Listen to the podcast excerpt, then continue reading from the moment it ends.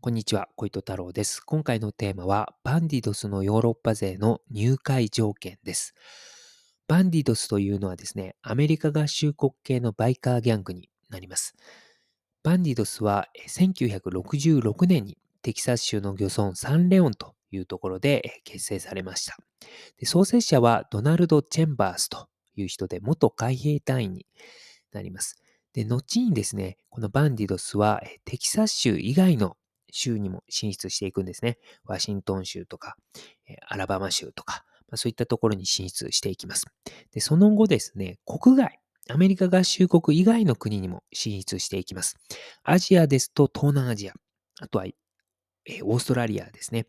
で。ヨーロッパにもですね、結構進出していっています。で、結構、たくさん支部があるんですね。なので、えー、まあ、バンディとそのヨーロッパ勢というのだけでもこう、存在感があるということになっています。で、このバンディドスのヨーロッパ勢はですね、独自のですね、こう入会条件をこう定めています。で、それはバンディドスのサイト、ホームページのところに載ってるんですね。で、その情報を僕は、あの、記事としてあのブログに上げています。で、それを今回、ポッドキャストでも話すということにしました。で、そのですね、バンディドスのこのヨーロッパ勢の入会条件。で、入会っていうのは構成員になるということと思ってください。で、その構成員になるためにはですね、まず21歳以上の男性であることが求められています。つまり、女性は、え、バンディドスのヨーロッパ勢の支部には入れないということになっています。で、加えてですね、ハーレー・ダビッドソンに乗れることも求められています。で、これはですね、ハーレー・ダビッドソンに乗れるぐらいのこうバイクの乗れる技術は持っといてくれよっていうことなのか、もうバンディドスのヨーロッパ勢っていうのは、ハーレー・ダビッドソンしか乗っちゃいけないっていうことなのか、ちょっとそこはわかんないんですけども、ともかくハーレー・ダビッドソンに乗れることがこう求められているということです。で、あと重要なのが、テスト期間が設けられています。つまり、そのテスト期間を経てクリアしていない人は構成員にはなれないということです。なので結構厳しいんですよね。で、このテスト期間っていうのはそれも2つあってですね、1つ目がプロスペクトという期間を経ないといけません。で、それを、その期間を過ごして、さらに、あの、条件に、ある条件をクリアしたらですね、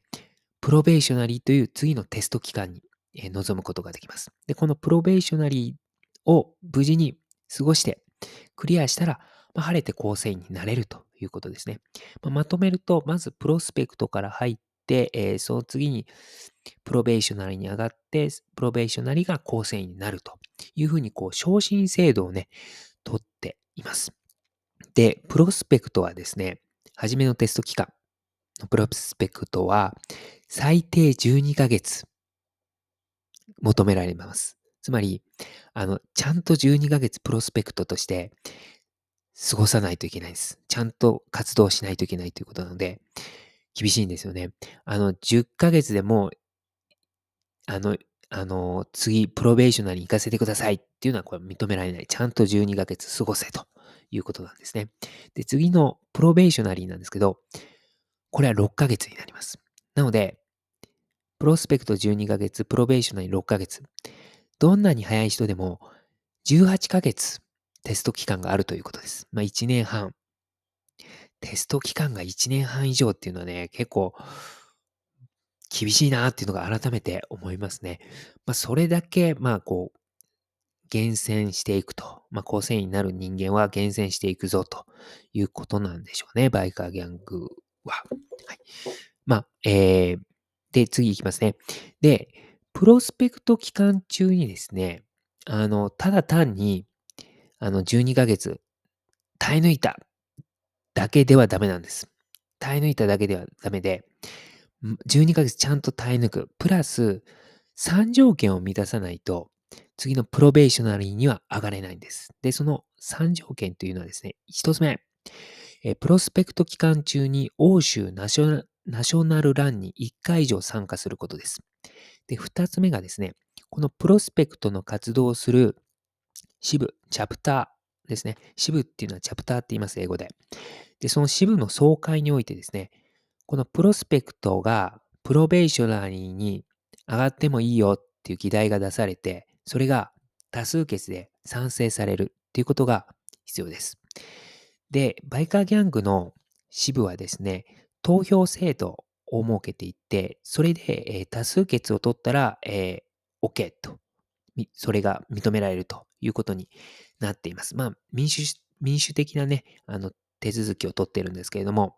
で、その投票権を持っているのは支部の構成員に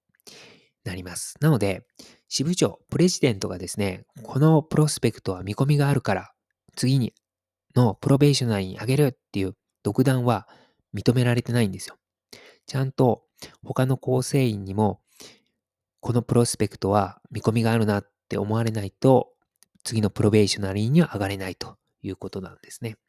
まあ、結構厳しいかなというふうに思います。あとですね、三つ目がですね、このプロスペクトの、えー、支部ですね。その支部の属する地方メンバー協会というのが、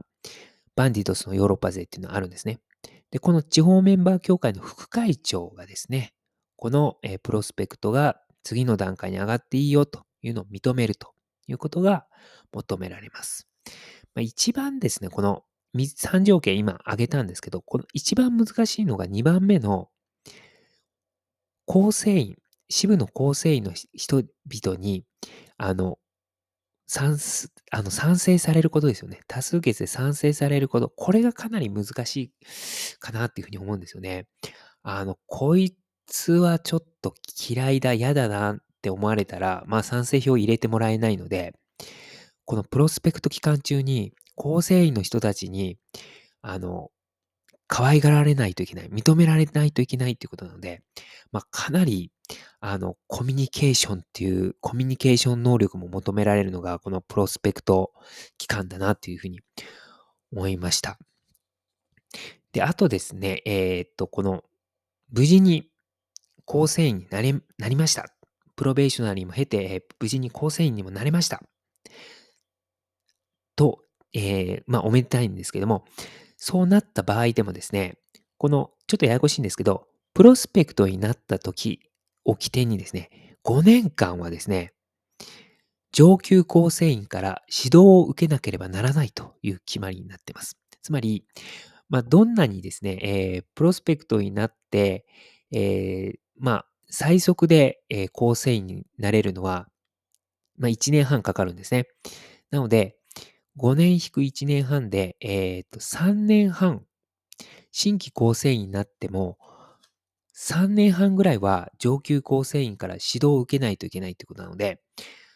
まあ結構、あの、厳しいなっていうふうに思いますね。なんか、優しいね、上級構成員の人に当たればいいですけども、まあ、結構きつい構成員に、あのー、当たると、指導係になると、なんか大変だなというふうに思います。で、他のですね、バイカーギャングもですね、同じように結構プロスペクトの期間っていうのを長めにとっています。で、アメリカ合衆国系のバイカーギャングの一つであるヘルズエンジェルス。ここもですね、プロスペクトの期間はですね、1年以上です。なので、結構ヘルズエンジェルスも、まあ、長めにテスト期間っていうのは設けているということが、えー、わかります。で、あとですね、このプロスペクトに対するいじめっっていうのもあってですね。で、それが結構問題になったのが、1980年代半ばのモンゴルズというバイカーギャングで問題になりました。で、モンゴルズもアメリカ合衆国系のバイカーギャングです。で、モンゴルズはですね、この1980年代にですね、構成員がですね、こう、プロスペクトをこう結構いじめるんですね。で、えー、それでですね、結構、モンゴルズの中で結構構成員が逆にこう減っていってしまうという問題になってですね、以降ですね、モンゴルズはですね、プロスペクトに対する暴力はもうダメ禁止ですっていうふうになりました。まあそういったね、えっ、ー、ともう、バイカギャングの中でもそういったプロスペクトに対するまあ、暴力はダメだという声が上がるほどですね、まあ、プロスペクトに対するいじめっていうのが、まあ、あったということですね。で、おそらくモンゴルズ以外の